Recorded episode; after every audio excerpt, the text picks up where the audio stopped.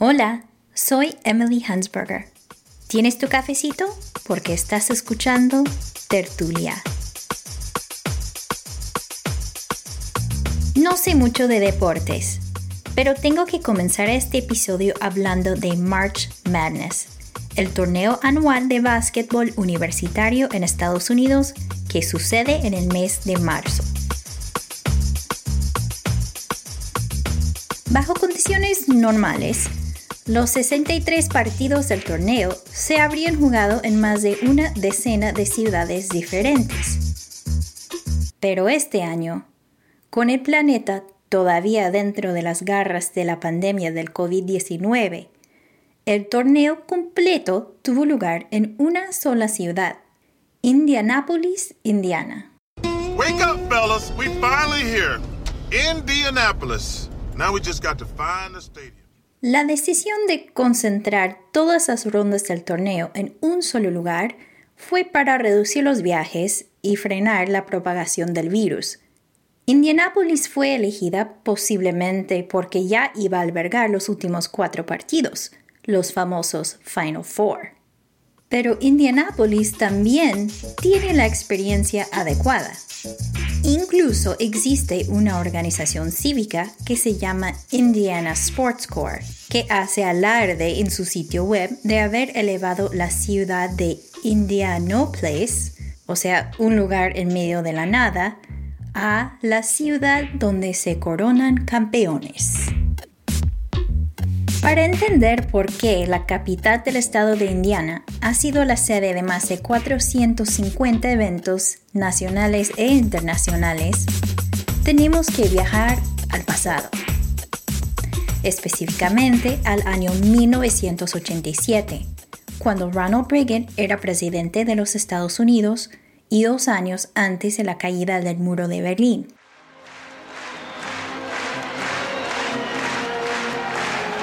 Durante los años previos a la décima edición de los Juegos Panamericanos, que tendría lugar en el 87, hubo varios problemas y conflictos. Primero, Santiago de Chile renunció a ser la sede del evento. Quito fue nombrado en su lugar, pero también renunció. Tanto Indianápolis como La Habana se presentaron para ser la nueva sede, cuando la Organización Deportiva Panamericana escogió Indianápolis, Fidel Castro amenazó con boicotear el evento. Pero la ODEPA eligió La Habana para ser la sede de los Juegos en 1991 y los atletas cubanos viajaron a Indiana.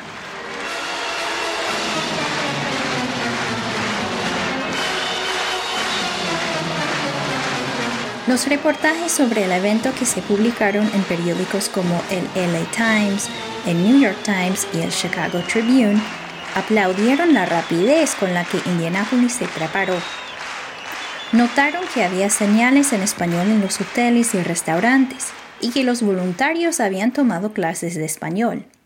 Hasta el periódico local más importante, The Indianapolis Star, publicó información en español durante ese mes de agosto del 87, cuando la ciudad recibió a miles de personas de todas las Américas.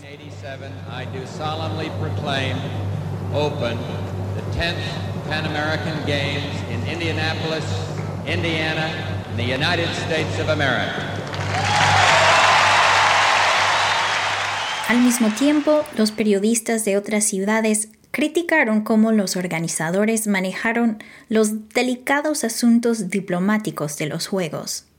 Hubo varias tensiones y hasta una pelea a golpes entre la delegación cubana y manifestantes anticastristas. La ceremonia de apertura también recibió varios reproches. Fue producida por Walt Disney y no reflejó ni la diversidad de los Estados Unidos ni las culturas de los 38 países que participaron en el evento. Los periodistas latinoamericanos se quejaron no solo de la falta de servicios adecuados de interpretación, sino también de la presentación de un personaje mm, inapropiado para entretener a la prensa en una fiesta de preapertura. El personaje fue Chiquita Banana. I'm Chiquita Banana, and I've come to say bananas have to ripen in a certain way. And when they're flecked with brown and have a golden hue, bananas taste the best and are the best for you. Sin embargo, para los organizadores locales, la décima edición de los Juegos Panamericanos fue un triunfo para Indianápolis la puso en el mapa como una ciudad apta para albergar grandes eventos nacionales e internacionales. Al finalizarse los Juegos, los atletas, periodistas y políticos se fueron de Indianápolis. Se retiraron las señales especiales y el Indianapolis Star dejó de publicar información en español. No lo volvería a hacer durante más de tres décadas.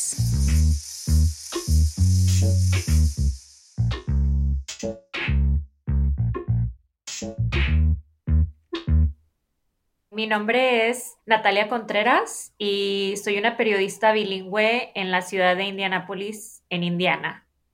Natalia nació en México y creció tanto en México como en Texas. Estaba trabajando para un periódico en Corpus Christi cuando el Indianapolis Star, ahora conocido como el Indy Star, la contrató en julio del 2018 para cubrir los suburbios de la ciudad. Entonces emprendió el viaje de más de 1.200 millas y se instaló en Indianápolis. ¿Cuáles son los lugares o los eventos emblemáticos de la comunidad hispanohablante o la comunidad latina de Indianápolis? Hay una tienda internacional que se llama Saraga aquí. Si tú eres colombiano y quieres comprar todos los ingredientes de una receta auténtica colombiana o mexicana, a esa tienda es donde debes de ir. O sea, es como que un must. En octubre de 2019, Natalia le dio la bienvenida a una nueva colega. Mi nombre es Daniela Franco Brown. Daniela es originalmente de Colombia y vive en los Estados Unidos desde 2009. Antes de tomar la posición de editora de temas del condado de Hamilton, trabajaba para un periódico en Palm Springs, California, donde era la única persona que hablaba español en la sala de redacción.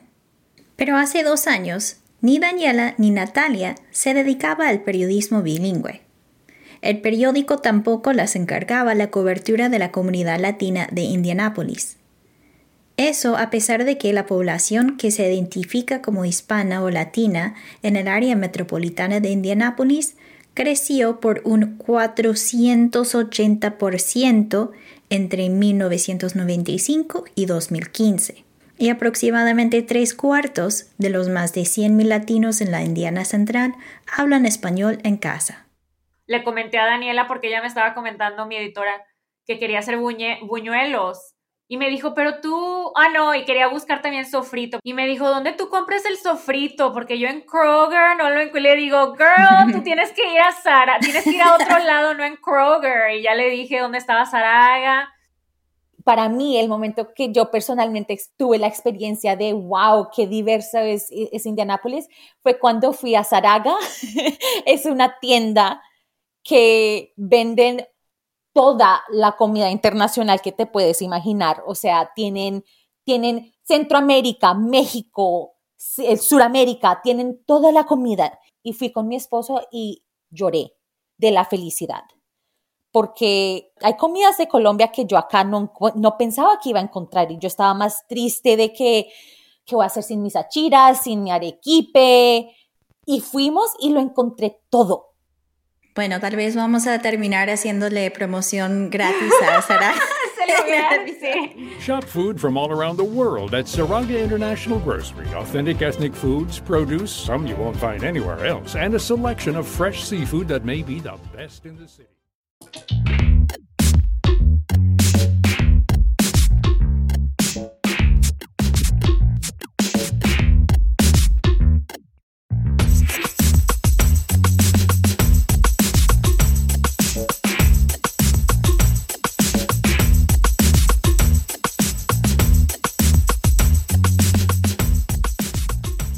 Lo que me impresionó mucho fue que al llegar aquí y a trabajar en este periódico, que es el periódico más grande de todo el estado, no cubríamos a los latinos, o sea, no había artículos de latinos aquí. Les preguntaba a mis jefes o les preguntaba a mis compañeros, yo quisiera hacer una nota sobre la gente, la, la comunidad latina, o yo quisiera hacer un artículo sobre... Y siempre la respuesta era de que sí, lo puedes hacer, pero esas, esas notas nadie las lee o no, no, como en ese entonces la cultura era mucho de que tienes que obtener clics, ¿verdad? Tienes que, la gente tiene que darle clic a la nota y darle clic. No, la gente no lee esas notas o no, este, no, no, no son muy populares, pero pues es que nunca las hacíamos, entonces, ¿cómo va? O sea, yo decía, pues no las hay, entonces, para la comunidad latina, el periódico Indistar no es este, el resource, como le dicen, o sea, no es el, el periódico número uno donde ellos van por noticias. Natalia llevaba menos de dos años trabajando para el Indistar y Daniela llevaba solamente seis meses, cuando surgieron dos circunstancias cruciales en marzo del 2020. Y no estoy hablando de March Madness. Primero, Catrice Hardy fue nombrada como editora ejecutiva del Indie Star. Es la primera mujer y la primera persona negra que lidera el periódico. Segundo, se desata la pandemia mundial del COVID-19. Natalia y Daniela observan que no todas las fuentes de información son iguales. Las directrices del gobierno y los datos sobre los recursos disponibles se publican rápidamente en los medios tradicionales en inglés. Pero la comunidad latina, que está siendo afectada de manera desproporcionada por la pandemia, pues los medios la han dejado plantada no cuenta con información correcta y completa en español. No cambió nada hasta que llegó esto de la pandemia. Decidimos, o sea, sabemos que la comunidad está ahí.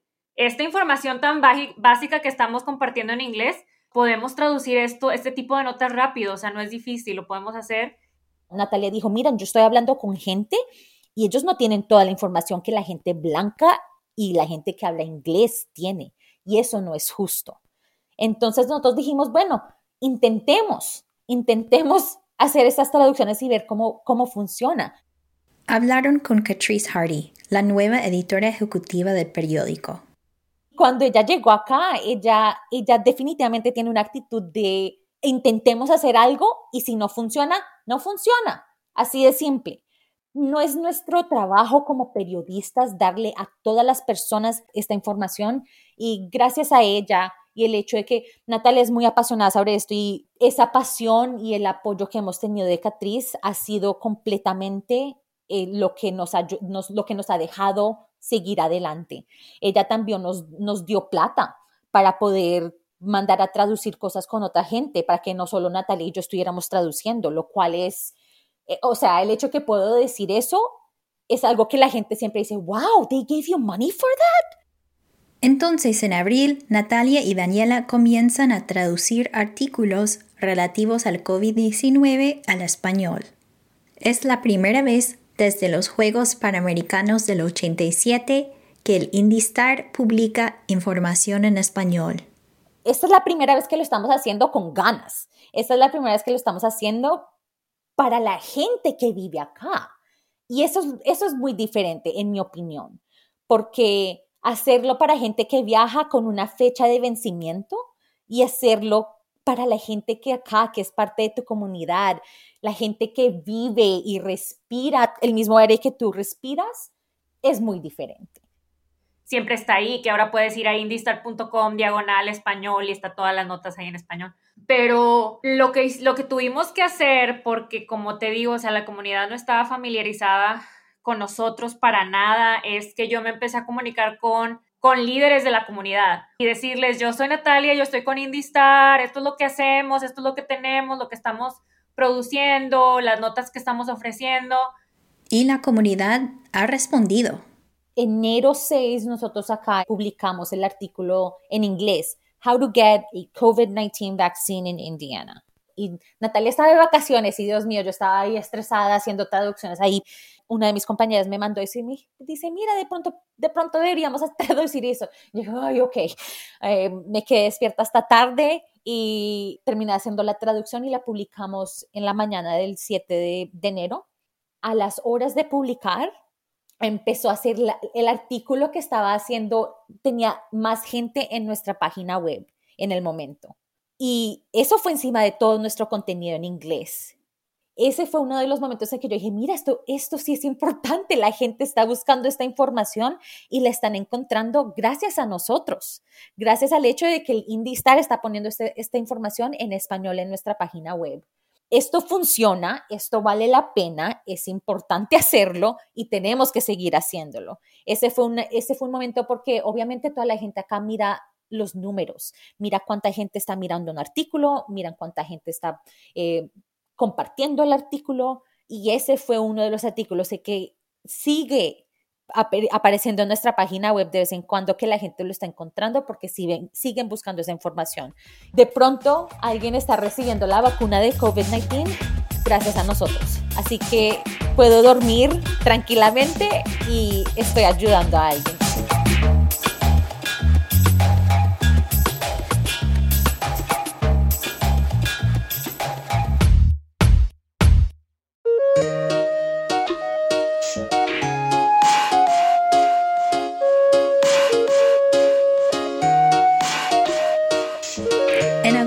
2020, todavía en plena pandemia, el IndyStar llevaba cuatro meses publicando notas en español. Y Natalia y Daniela tenían planes para otro proyecto en español. Todo dependía de si la gente reaccionaba al contenido. Nosotras no sabíamos si la gente sí iba a leer los artículos. Nosotras no sabíamos si iba a haber una audiencia para este contenido. Y obviamente cuando nosotros estamos proponiendo este, este tipo de proyecto, nosotros estamos respondiendo a una, mucha gente que hace mucha más plata que nosotras y que toman decisiones mucho más importantes que nosotras. Así que nosotros teníamos que tener el contenido y la información y, la, y el data para decir, esto vale la pena, tenemos que hacer el siguiente paso. Cuando llegamos ya a final de agosto, era claro de que la gente estaba procesando nuestro contenido y que les estaba gustando, estaban reaccionando muy bien al contenido. Entonces hicimos la estrella. La Estrella es un boletín semanal en español que Natalia y Daniela escriben y envían por correo electrónico a una lista de más de 1.200 personas suscritas. De hecho, el Indie Star se, eh, es muy reconocido porque tenemos un montón de newsletters. Esta no es la única, tenemos de todo tema que tú te puedas imaginar, tenemos newsletters. Entonces, como nos ha funcionado ya y teníamos una estrategia ya como periódico en general, ya teníamos un equipo de expertos en realidad detrás de esto. Entonces era nada más de experimentar a ver si, si en español lo íbamos a poder hacer. Lo que funciona y lo que te digo que no es algo del otro mundo para que algo así funcione es hacerlo personal, que tú lo escribas de una manera en la que se lo estás escribiendo dirigido a alguien o tener personas en mente. Yo tengo a mi mamá y a mis tías en mente cuando escribo el boletín y hago referencias de cosas que yo sé que ellos y mis amigos también que hablan español van a entender. Yo siento también ah, que al escribir el boletín tomamos la decisión de que va a ser en español, pero también va a ser spanglish, porque mucha gente aquí va a saber, si mencionamos una palabra en inglés en el boletín, ellos van a saber a lo que nos referimos también, porque la gente, hasta cuando yo hago entrevistas con gente que nada más habla español, me dicen de repente una palabra en inglés o así. Tomamos esa decisión cuando íbamos a escribir el boletín, que yo lo iba a escribir de la manera en la que yo hablo español. El titular de un número reciente de la estrella fue ¿Cómo registrar a sus hijos para la vacuna?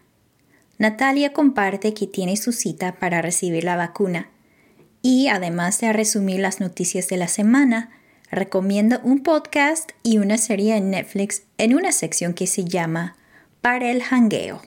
Y siempre me sorprende cuando nos regresan un email diciéndonos, ay, me gusta bastante, o muchas gracias, o soy de Puerto Rico, soy de Colombia, o soy de tal lugar y estoy viviendo aquí en Indianápolis. Con el boletín, quiero que más gente lo lea, quiero que más gente esté, nos dé su email para que puedan tener esta información cada semana vamos a experimentar con cuando le publicamos, si lo hacemos en los viernes, de pronto lo movemos a los jueves. Para mí un sueño, eh, a largo plazo me encantaría que los periódicos de USA Today todos tengan una versión en español. Así de simple. Me encantaría que todas las investigaciones que USA Today hace y que todos los periódicos hacen tengan una versión en español, porque el hecho de que acá en Indianápolis tenemos una, una comunidad que no es más de 15% de la población y aún está, está reaccionando también a nuestro contenido, es claro para mí que en otros lugares deberían haber estado haciendo esto por años. Tenemos una oportunidad como periódicos y como mm, salas de redacción de conseguir la confianza de, de estas comunidades antes de que sean grandes. Tenemos que nosotros mostrarles que estamos interesados y que queremos apoyarlos y que queremos informarlos ahora.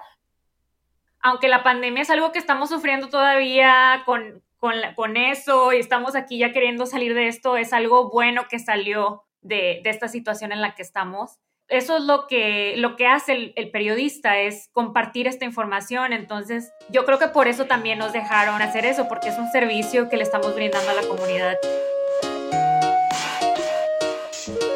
A principios de 2021, Natalia y Daniela recibieron nuevos títulos de trabajo oficiales.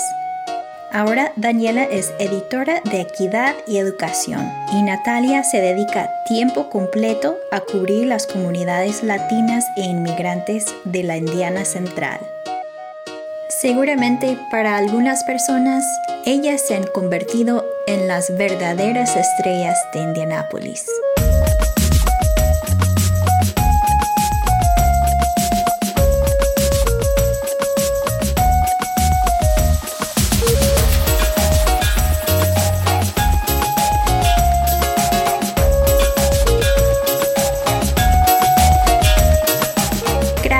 Escuchar Tertulia.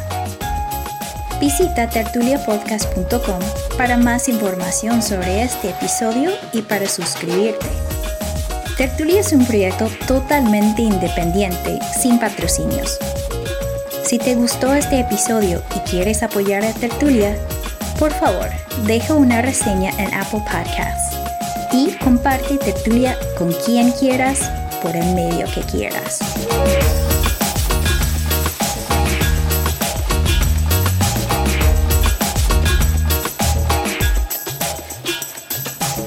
La música que has escuchado en este episodio es de Sea Dragon.